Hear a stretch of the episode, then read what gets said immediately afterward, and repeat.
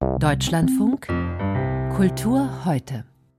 Man kann die Frage natürlich auch viel weiter fassen, denn auch Wissenschaftlerinnen, Musikerinnen oder Schriftstellerinnen wurden vergessen.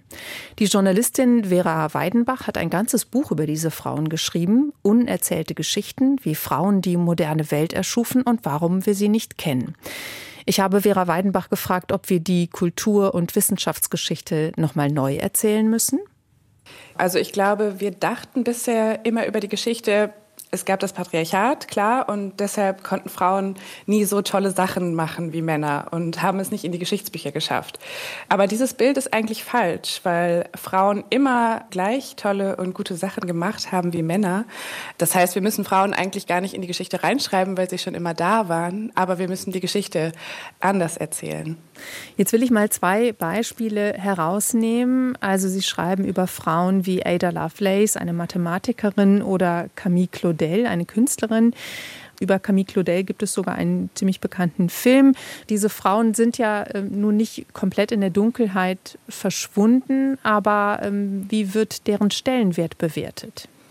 Also das ist einer der Gründe oder einer der Mechanismen, die ich in dem Buch beschreibe, die ähm, dazu führen, dass eben Frauen nicht die angemessene Anerkennung sozusagen bekommen für ihre Leistungen und das ist, dass andere Kategorien für sie geschaffen wurden.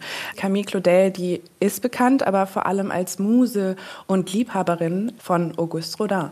Und er ist es in der Kunst, der die moderne Bildhauerei begründet hat. Dabei, wenn wir genauer hinschauen, ist bei vielen Werken gar nicht klar, ob sie von Camille Claudel oder von Rodin stammen. Und hinter diesen Kategorien verschwinden die Frauen, also Muse, Mitarbeiterin, Geliebte und das eigene Werk der Frauen verschwindet dahinter. Ein weiteres Beispiel ist Margarete Steffin in dem Buch, die immer als Assistentin von Bertolt Brecht gilt, aber bei vielen Stücken eigentlich als, als Co-Autorin genannt werden müsste.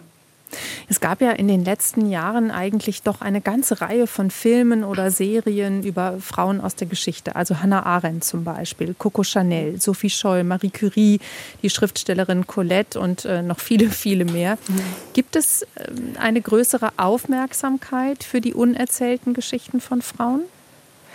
Ja, das glaube ich schon. Aber warum ich jetzt auch zum Beispiel keine Biografiensammlung geschrieben habe, keine weitere, ähm, ist, dass ich glaube, dass es nicht reicht, wenn wir nur auf diese Einzelfälle schauen. Also dass es nicht reicht, wenn wir nur Filme über einzelne Personen machen, weil wir dann die Strukturen nicht sehen, die dahinter stecken. Wir sehen die Muster nicht, die sich ergeben, wenn wir die 30. und 40. Biografie von solchen Frauen lesen.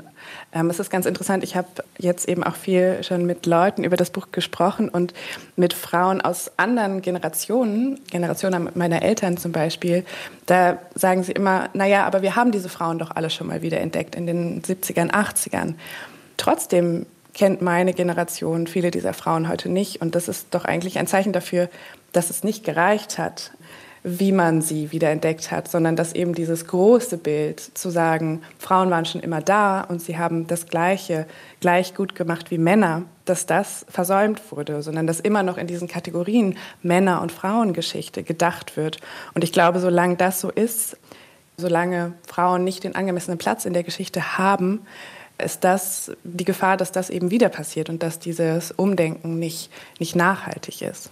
Das heißt, wenn ich Sie richtig verstehe, die Strukturen sind heute am Ende doch immer noch sehr ähnlich wie vor, sagen wir, 300, 400 Jahren. Genau, also ich glaube, dieses Bild, dass Frauen für ihre Leistungen als Frauen erinnert werden, dass sie entweder für Frauenrechte eingetreten sind oder die ersten waren, die etwas gemacht haben, die ersten Professorinnen, die ersten Präsidentinnen. Aber solange wir eben nicht ihre Leistungen als ihre Leistungen bewerten, ist, glaube ich, die Gefahr, dass wir sie nie in die gleiche Liga heben wie Männer und dass dieser, dieser Bruch immer bleibt. Das hört man eben auch schon an der weiblichen Bezeichnung. Also, dass wenn ich sage, die wichtigste Musikerin des 20. Jahrhunderts, ist es etwas anderes, als wenn ich sage, der wichtigste Musiker. Also es ist immer schon eine Wertung in der weiblichen Bezeichnung. Sagt die Journalistin Vera Weidenbach über Frauen, die Bedeutendes geleistet haben, dann aber in Schubladen verschwanden.